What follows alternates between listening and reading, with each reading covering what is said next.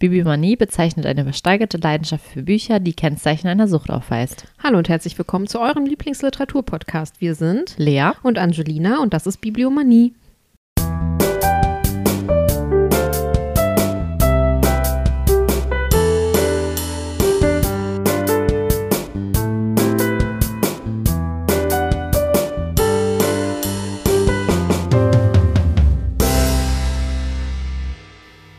Die, die, die, die, die, die. Du kannst es nicht Ich kann nicht, ich habe es versucht. Ich habe es versucht. Ich hab's auch gesehen. Die Stille war da. Also, wir kommen erstmal zu unserem schönen, wunderbaren Quiz. Piu, piu, Heute piu. zum Thema Deutschland in Klammern 2. Es gab offensichtlich schon eine andere Deutschlandkarte in diesem Quiz. Gut, ich dass weiß wir nicht, ob wir sie, merken. ob wir die schon gemacht haben, aber sie war auf jeden Fall nicht dabei. Also ich denke, die war in dem Aussortierten. Okay, bist du bereit? Ich bin immer bereit. Der erste Nobelpreis für Literatur Nee. wurde 1901 an den Franzosen Prud- Prud'homme verliehen. Erstens, wie viele deutsche SchriftstellerInnen haben bis heute einen Nobelpreis für Literatur erhalten? A. 7, B. 10, C. 12. Wann war nochmal der erste? 1901. Keine Ahnung, sieben? Das ist leider falsch. Es sind 10.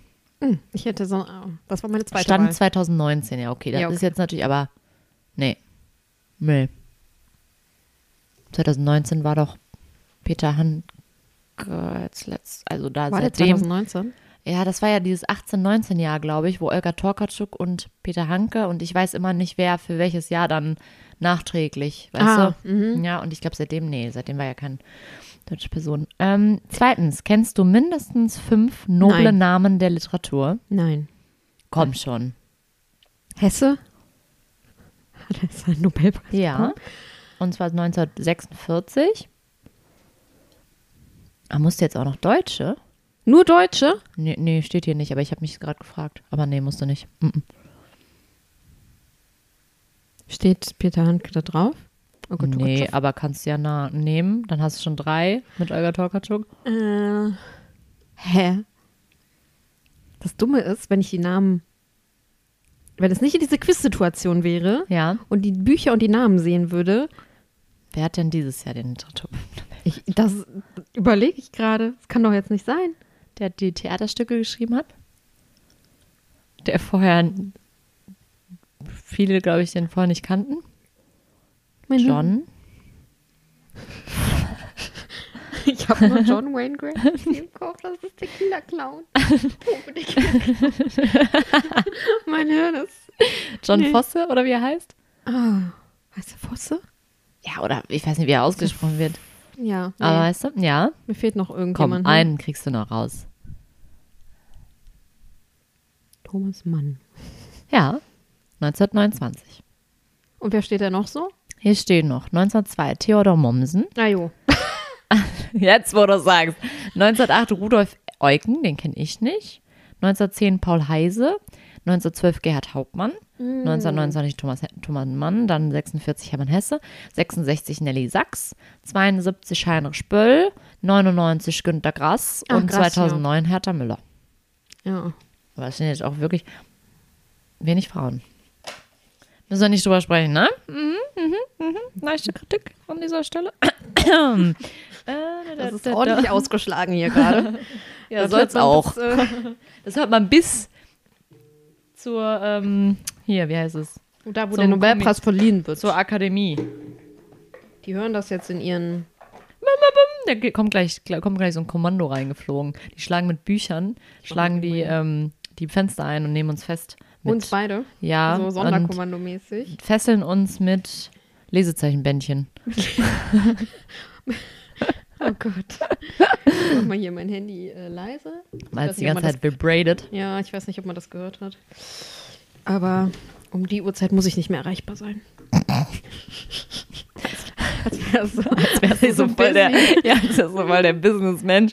Ja. nein, also meine Mitarbeitenden dürfen mich zu dieser Uhrzeit nicht mehr erreichen. Work-Life-Balance ist on the run. um Viertel vor sieben. Ich esse jetzt ein Da habe ich auch Zeit, da muss ich. Zeit, nur mehr Zeit für die Familie nehmen. Ist das jetzt unser Ding hier eigentlich mit den Zimtschnecken? Also unser Podcast-Ding? Ich denke ja, weil ähm, das ist jetzt das dritte Mal hintereinander, Das, Ist das jetzt als drei so eine Tradition? ja, okay. Ja, gut. Wir sind jetzt der Zimtschnecken-Podcast. Also Karotte fand ich okay. Ich habe das andere noch nicht probiert. Das andere habe ich auch noch nicht probiert, weil ich glaube, das ist richtig geil. Na ja, gut. Aber doch, ich glaube, ich habe das schon mal vorher gesagt. Egal. Ähm, Der Zimtschnecken-Podcast mit Angelina und Lea. Sorry. Zimtschneckenliebe bezeichnet eine übersteigerte Sucht nach Zimtschnecken und Ich hoffe, die haben... Zimtschnecken. Frostings. Das nächste Mal müssen wir dann äh, irgendwas Weihnachtliches. Hatten wir doch letztens schon, oder? Spekulatius hatten wir, ne? Ja. Ja. Okay. Okay. Sollen wir mal einsteigen in die Ja, das eigentliche Literaturthematik? Thema dieses Podcasts. Ja, klar.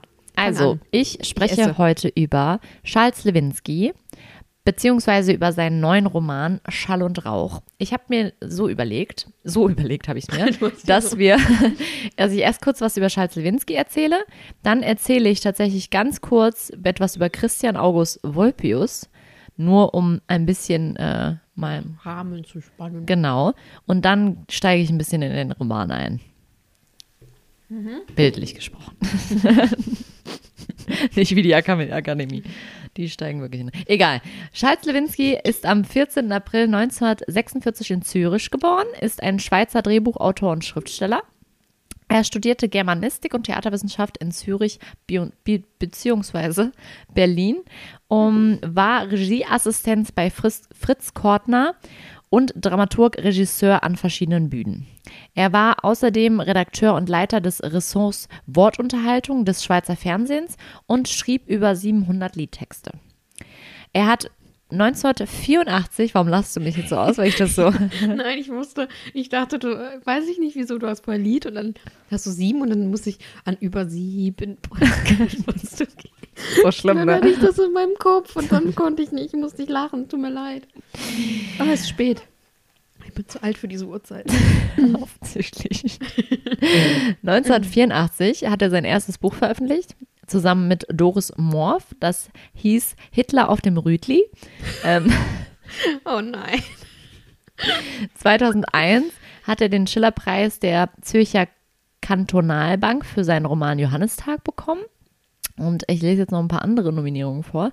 2001 wurde er nominiert für den Schweizer Buchpreis für seinen Roman Geron und 2014 für den Deutschen Buchpreis. Oh.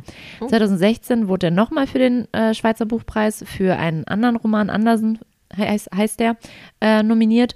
Und 2020 stand er auf der Longlist des Deutschen Buchpreises mit Halbbart und wurde dafür auch für den Schweizer, Buch, Schweizer Buchpreis nominiert. Genau. Ich müsste Cover sehen. Ja, das ist äh, von Diogenes mit so einem kleinen Jungen drauf. Das kennst du bestimmt, kann ich dir gleich zeigen. Ich glaube, ich habe das. Also ich habe es auf jeden Fall gelesen, aber ich glaube, ich habe es auch. Hause. Dieser kleine Junge von der Seite eher? Nee, von vorne. Hm. Zeige ich dir Klingelt gleich. nix. Okay, er wohnt in Zürich und im französischen Vereux. Keine Ahnung, ob das so ausgesprochen wird. Ich tue es tu einfach mal ganz Ich selbstbewusst knister so. einfach nebenbei, dann merkt Kein das Problem. keiner. Ähm, seit 2012, das fand ich interessant, befindet, befindet sich sein Archiv im Schweizer Literaturarchiv in Bern. Also er hat scheinbar alle seine. Sein? Mhm, genau. Wow. Und was ich auch noch erwähnen wollte, 2019 kam, also ich habe, wie gesagt, der Halbbart schon gelesen, kann ich sehr empfehlen, ist so ein, ähm, ist auf jeden die, die Angelina macht hier echt äh, Lärm.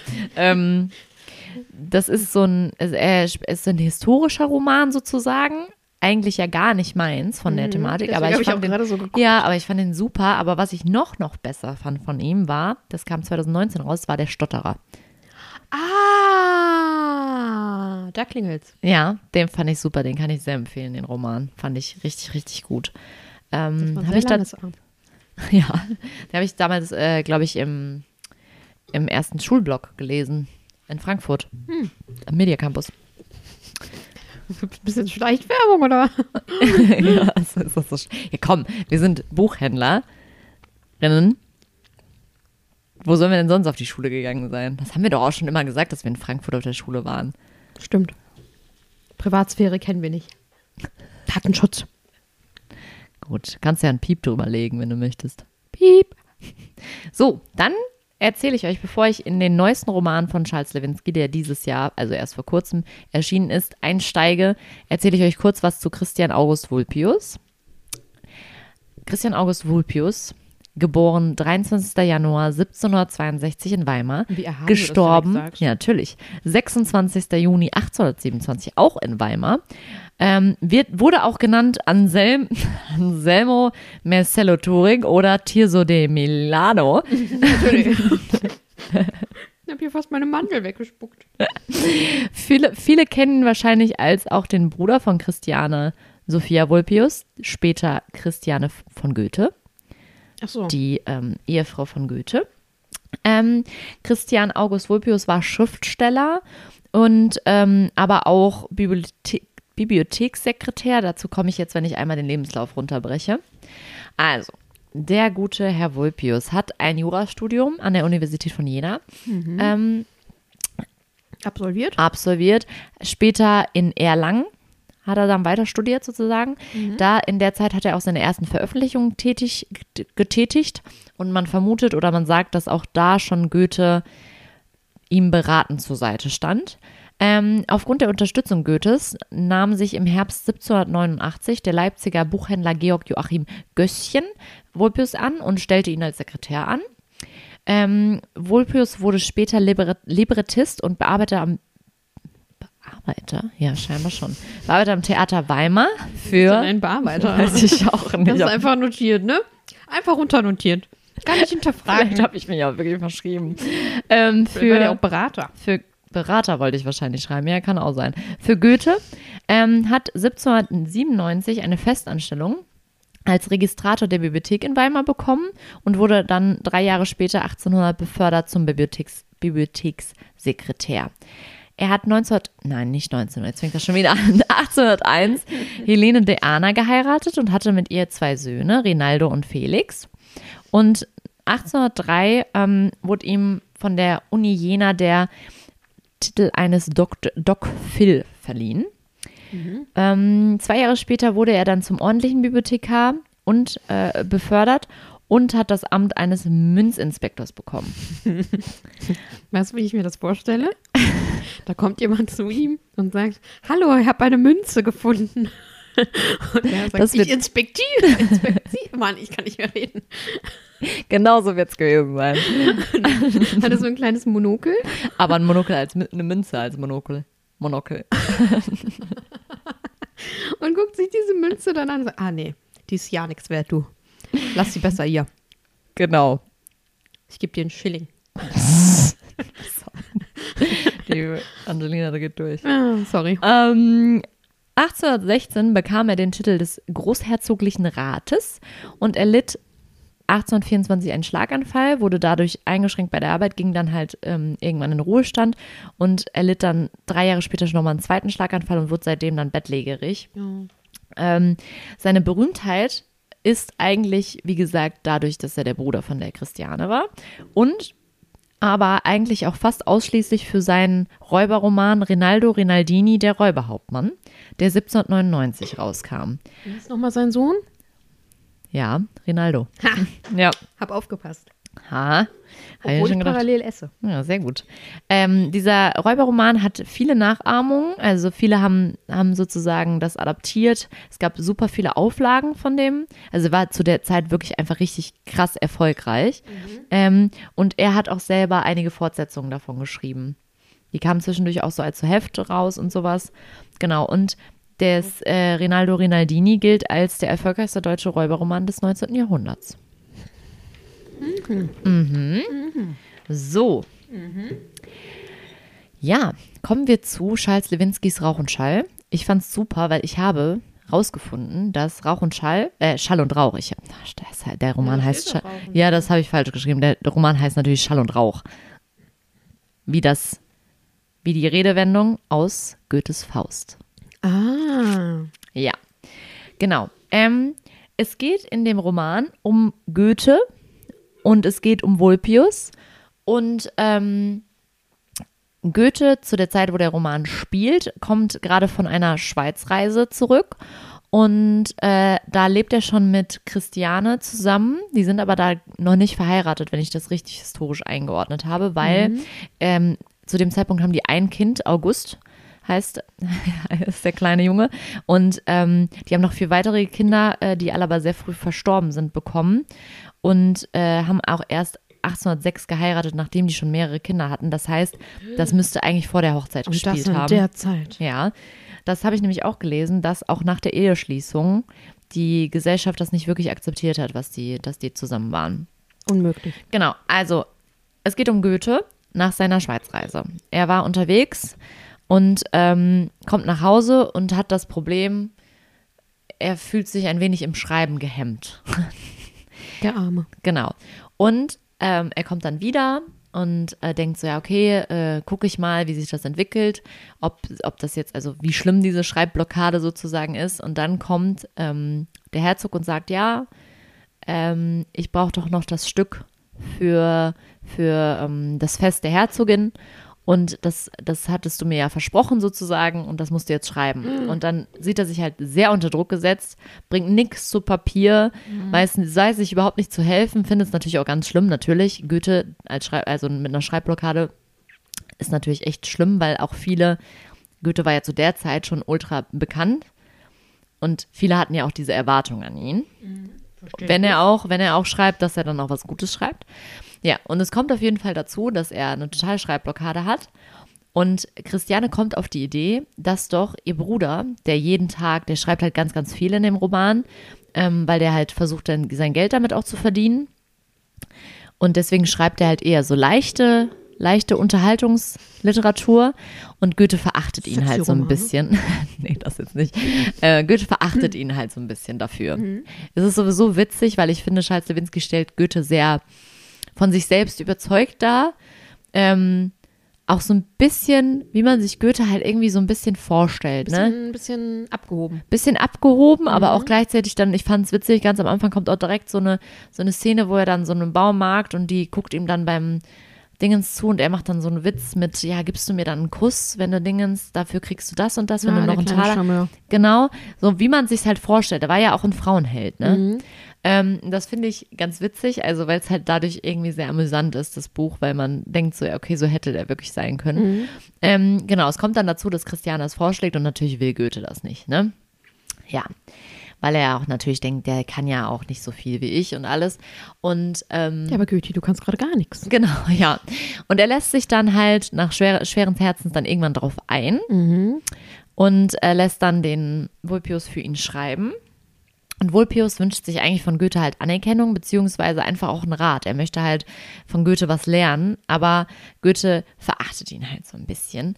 Ähm, genau, und ähm, dann kommt es irgendwie dazu, dass, dass, dass die eigentlich auch ausmachen, dass die immer so ein Gespräch regelmäßig führen und Goethe findet immer wieder Ausreden. Und diese Gespräche zwischen den beiden sind auch super gut, weil Goethe sich wirklich da immer so richtig, ne, und dann lässt er sich herab, dann da was zu sagen und kritisiert ihn aber eigentlich die ganze Zeit, aber es ist sehr, sehr gut gemacht. Also ich finde, Schatzewinski macht das sehr, sehr gut. Ähm, genau, und ähm, ja, dann passieren halt noch so ein paar andere Dinge. Also zum Beispiel gibt es auch äh, ein einen Schauspieler, den Goethe da auf dieser Reise trifft, der immer so in Zitaten spricht und erst gar nicht checkt, dass es Goethe ist, aber dann treffen die sich halt nochmal wieder und dann stellt Goethe ihn aber auch ein, aber der Typ bandelt dann die ganze Zeit eigentlich nur mit den Frauen am Theater an und dann muss Goethe das auch so ein bisschen regeln. Ähm, ja, und es kommen halt immer wieder so, so ein paar Sachen. Also Goethe wird halt immer mehr unter Druck gesetzt, weil er möchte eigentlich auch zum Beispiel am Faust weiterarbeiten, also an seiner zweiten Fassung. Kann er natürlich vergessen. Und ähm, dann kommt es nämlich zum Beispiel auch dazu, dass der für den Herzog, der Herzog hat sich halt in eine Schauspielerin verliebt und möchte seiner Herzensdame dann ein Gedicht schreiben. Und dann sagt Oh er so, ja. ja, Goethe, könntest du mir vielleicht einfach so ein, so was mal eben, ne? Ja, hau Dahin. mir da mal was hin. Genau. Und ähm, Goethe kann nicht und kommt da auch wieder auf Vulpius zurück, Mhm. weil er sich einfach gezwungen fühlt, durch seine Schreibblockade äh, das, das auch von dem schreiben zu lassen. Und er kommt dann auch, also es gibt auch noch so andere Sachen, dass der Herzog ihn zum Beispiel auf so eine, so eine Veranstaltung mitnehmen will und dann soll Goethe eigentlich eine Rede und dann kommt er aber da raus, weil diese, das, ähm, diese Veranstaltung, der fährt dann doch nicht dahin, weil er krank ist und so. Also es ist so ein bisschen dieses, immer wieder passieren so Dinge, die Goethe irgendwie in so eine leichte Bredouille bringen, wo er sich entweder durch die ganze, durch die ganze Geschichte, die dann passiert, irgendwie raus dingensen kann oder halt er kommt dann auf Vulpius zurück. Ja, und irgendwann lässt Goethe sich dann sozusagen herab und fragt seinen Schwager um Rat und der sagt ihm halt so, ja, er sollte einfach vielleicht mal drauf losschreiben. Halt einfach, egal was, schreib einfach drauf los. Und dann fängt er halt damit an, also Vulpius sagt dann auch so, ja, schreib doch hier über Rinaldo Rinaldini. Ne? Also sagt er auch so. Ähm, und schreib einfach und denk nicht drüber nach. Und Goethe fällt das total schwer am Anfang da überhaupt, weil er meinte so, wenn er schon was schreibt, dann muss es halt auch Anspruch haben. Ne? Natürlich. So. Und er lässt sich aber dann irgendwie drauf ein. Und dann, wenn er an, also anfängt, fließt es dann irgendwann auch. Also dann immer weiter und es macht zwischendurch auch gar keinen Sinn und so, aber er schreibt und schreibt und schreibt und schreibt.